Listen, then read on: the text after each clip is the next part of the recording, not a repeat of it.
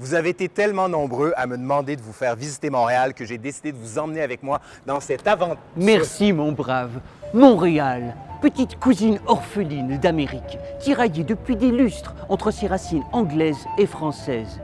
Délaissée jadis par la couronne de France au profit du perfide Albion, un destin tragique dont témoigne ce dicton automobile. Je me souviens. Oui, mais de quoi Une formule cryptique, mystérieuse, allusion à peine voilée au mot du poète Luc de Plamondon, rappelant que je me souviens que je suis né sous la rose, mais que j'ai grandi sous le lys. Suivez-moi. Ben non, ben non, ben non, c'est pas ça que ça veut dire. Je me souviens, c'était gravé sur le fronton du Parlement, qu'en fait, ça a été fait par l'architecte du Parlement à Québec.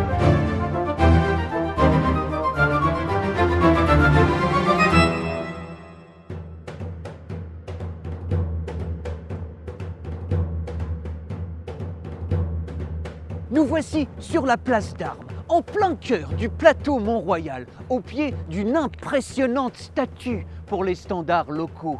Remarquez tout là-haut le petit personnage de Paul Chomedey de Maisonneuve, triomphant au-dessus d'une mêlée de sanguinaires iroquois. C'est ainsi que l'on appelait jadis les peuplades primitives. On peut d'ailleurs en observer quelques spécimens assis, pour ainsi dire, en indien, à l'affût d'un scalp européen à décaloter.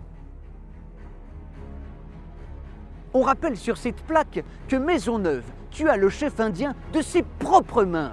Un épisode tragique, mais combien fondateur. Le 30 mars 1644, un mercredi, 200 mercenaires iroquois, déguisés en buissons, prennent d'assaut les colons, qui ne sont qu'une trentaine à pouvoir se défendre. Mais Maisonneuve, protégeant son honneur et celui de la France, égorgea de ses propres mains le chef des peaux rouges.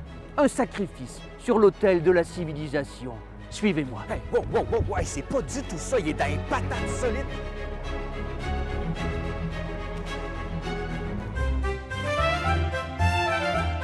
Nous voici à quelques sauts de mouton aux abords des rapides de la Chine, dont les flots tumultueux charriaient jadis la pitoune, ces sortes de colonnes de marbre taillées à même le bois. Rapides qui donnèrent d'ailleurs son nom à cette prison dite du pied du courant. C'est ici qu'ont été capturés, puis pendus les séditieux patriotes, insoumis et récalcitrants, eux qui pourtant se rassemblaient sous la bannière d'un adorable lutin.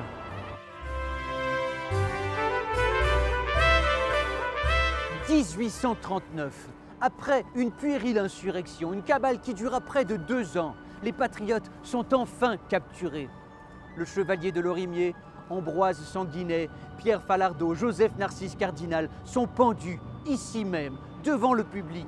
Et regardez, l'un des côtés du portillon de, de ce bâtiment immémorial est aujourd'hui en ruine, pour ainsi dire, laissé à l'abandon.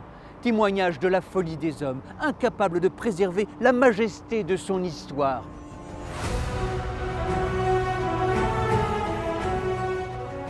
Ironique tout de même de penser que cette même année 1839 est celle où Lord Durham, mandaté par la couronne pour faire la lumière sur toutes ces broutilles, recommande d'assimiler les Canadiens français, eux qui, de toute façon, n'ont aucune littérature et aucune histoire. Ben non, ben non, mais c'est pas. C'est plus compliqué que ça.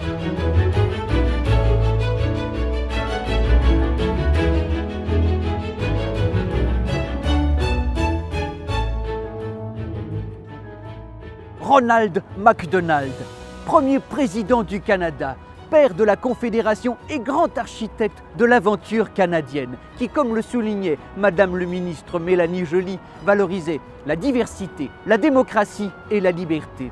Quel inspirant personnage Non.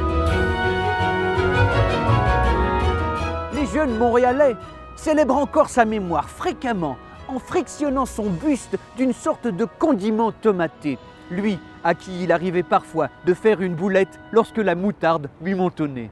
Un destin héroïque, car c'est à Ronald MacDonald que l'on doit d'avoir fait tomber les derniers bastillons de la sauvagerie. Lui qui dira d'ailleurs à propos d'un perfide métis Riel sera pendu, même si tous les chiens du Québec jappent en sa faveur. Il ira lui-même à Londres, au chevet de la reine Victoria, pour confirmer la création de la Confédération canadienne.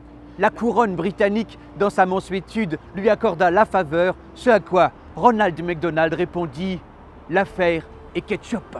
Non, non, non,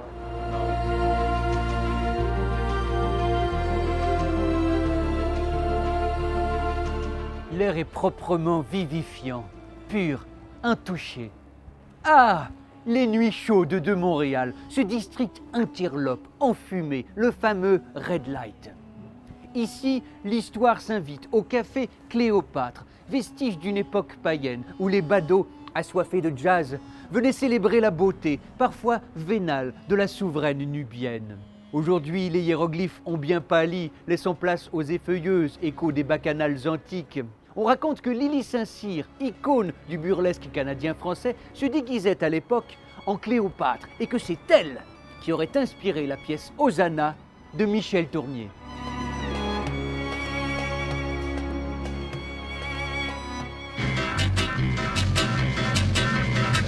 Un jour.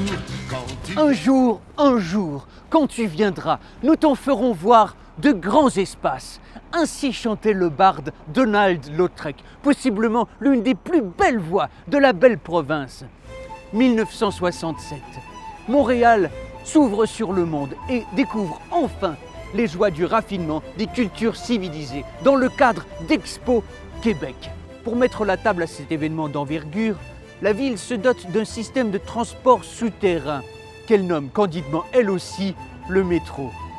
Pour souligner ce passage à l'âge adulte, Paris, bienveillante lumière du monde occidental, fait cadeau d'une bouche de métro de l'architecte Art Nouveau Hector Guimard, sis depuis ici même sur le square Victoria.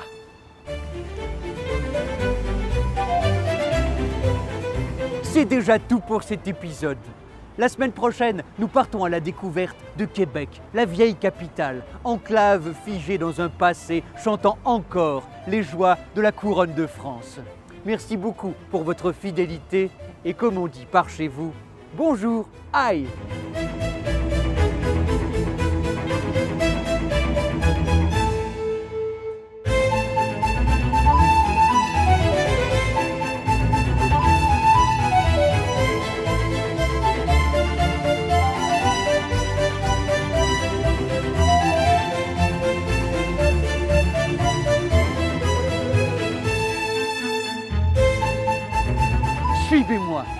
Suivez-moi, suivez-moi.